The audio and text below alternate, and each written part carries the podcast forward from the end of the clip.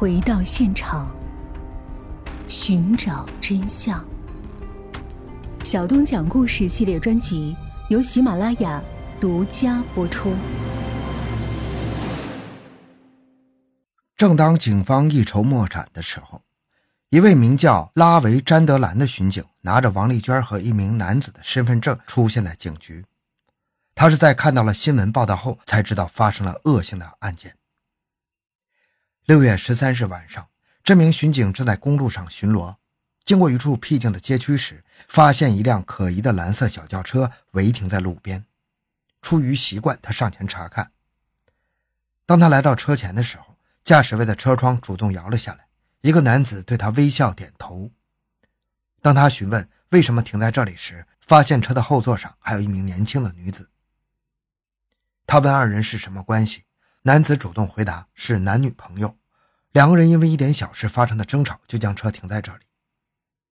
就在巡警要求他们出示身份证的时候，他看见后排的女子表情十分紧张，双手合十在胸前，好像是在向他求救。可是当男子转头看向他后，他立即停止了动作，脸上紧张的神情也消失了。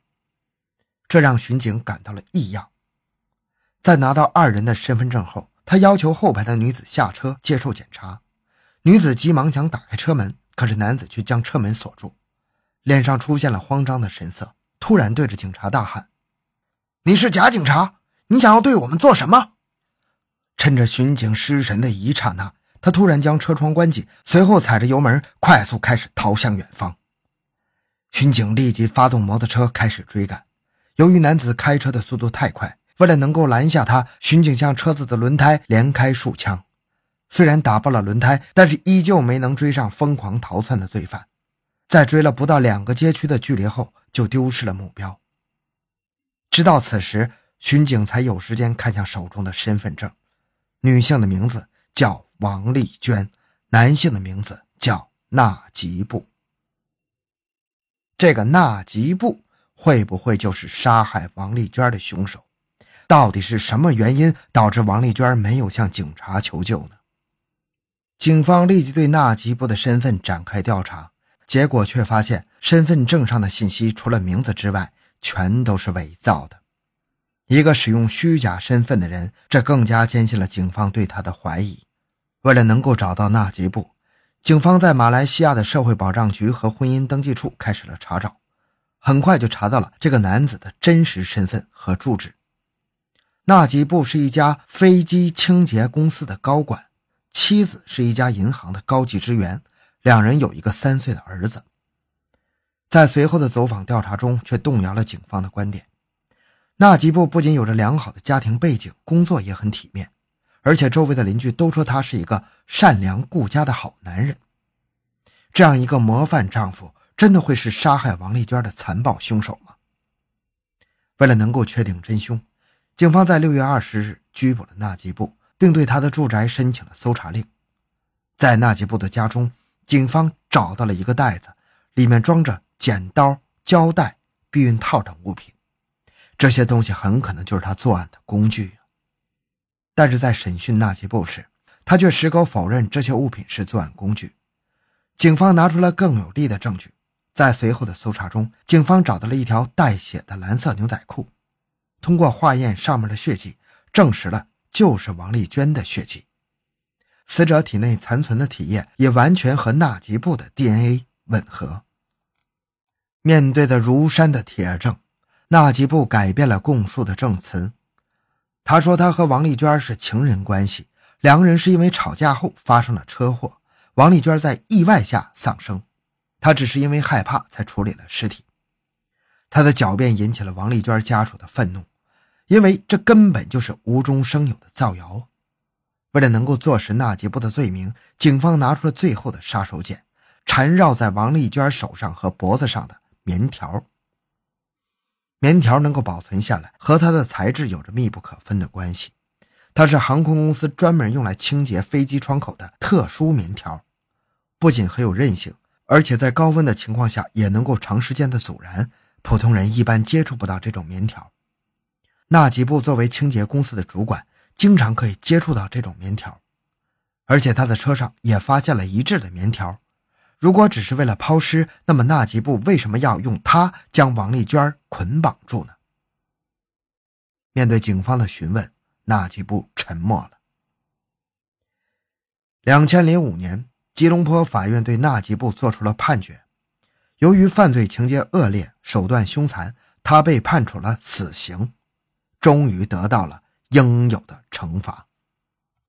随着死神的脚步越来越近。纳吉布终于在心中产生了悔意，他将所有的犯罪过程向警方做出了交代。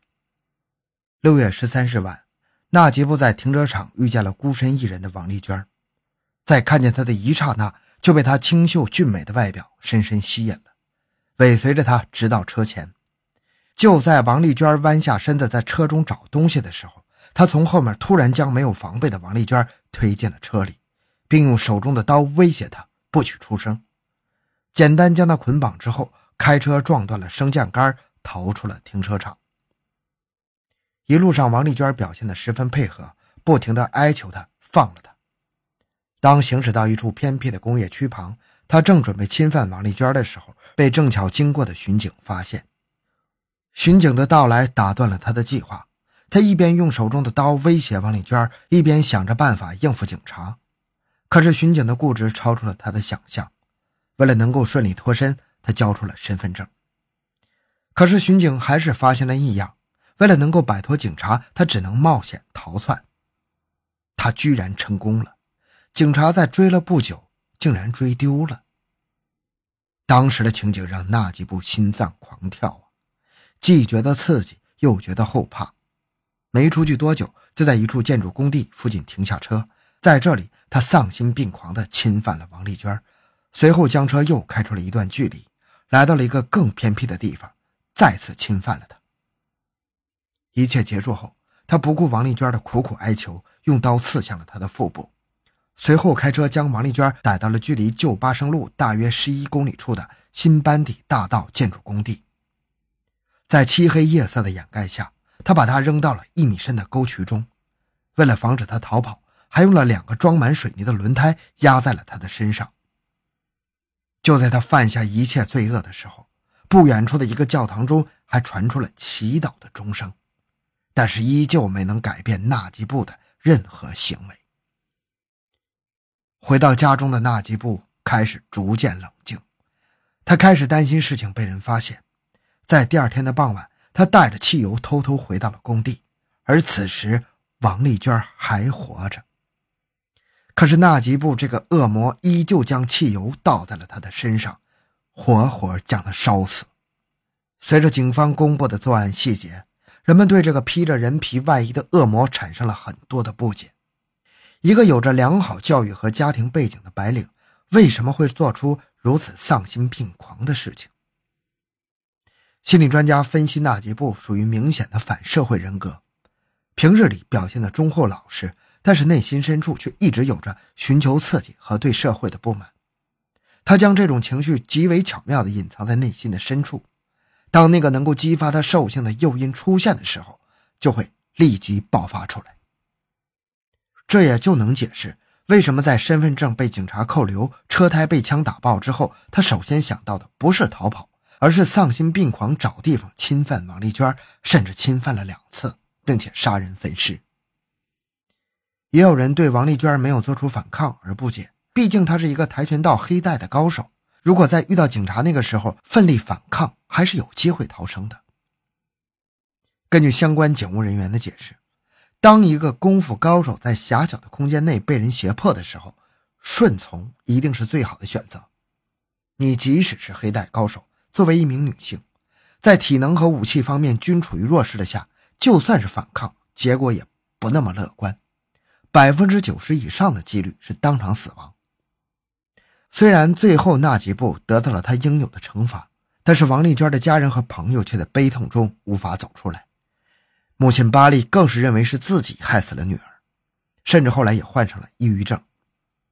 由于没有单身女性足够的安全防范意识，一条年轻鲜活的生命永久地定格在了二十八岁。虽然他没有错。但是细节上的疏忽让这个恶魔有了可乘之机。如果他坐在车里时将车门锁上后再找，也许就是另一个结局了。好了，今天的故事就讲到这里。小东的个人微信号六五七六二六六，感谢您的收听，咱们下期再见。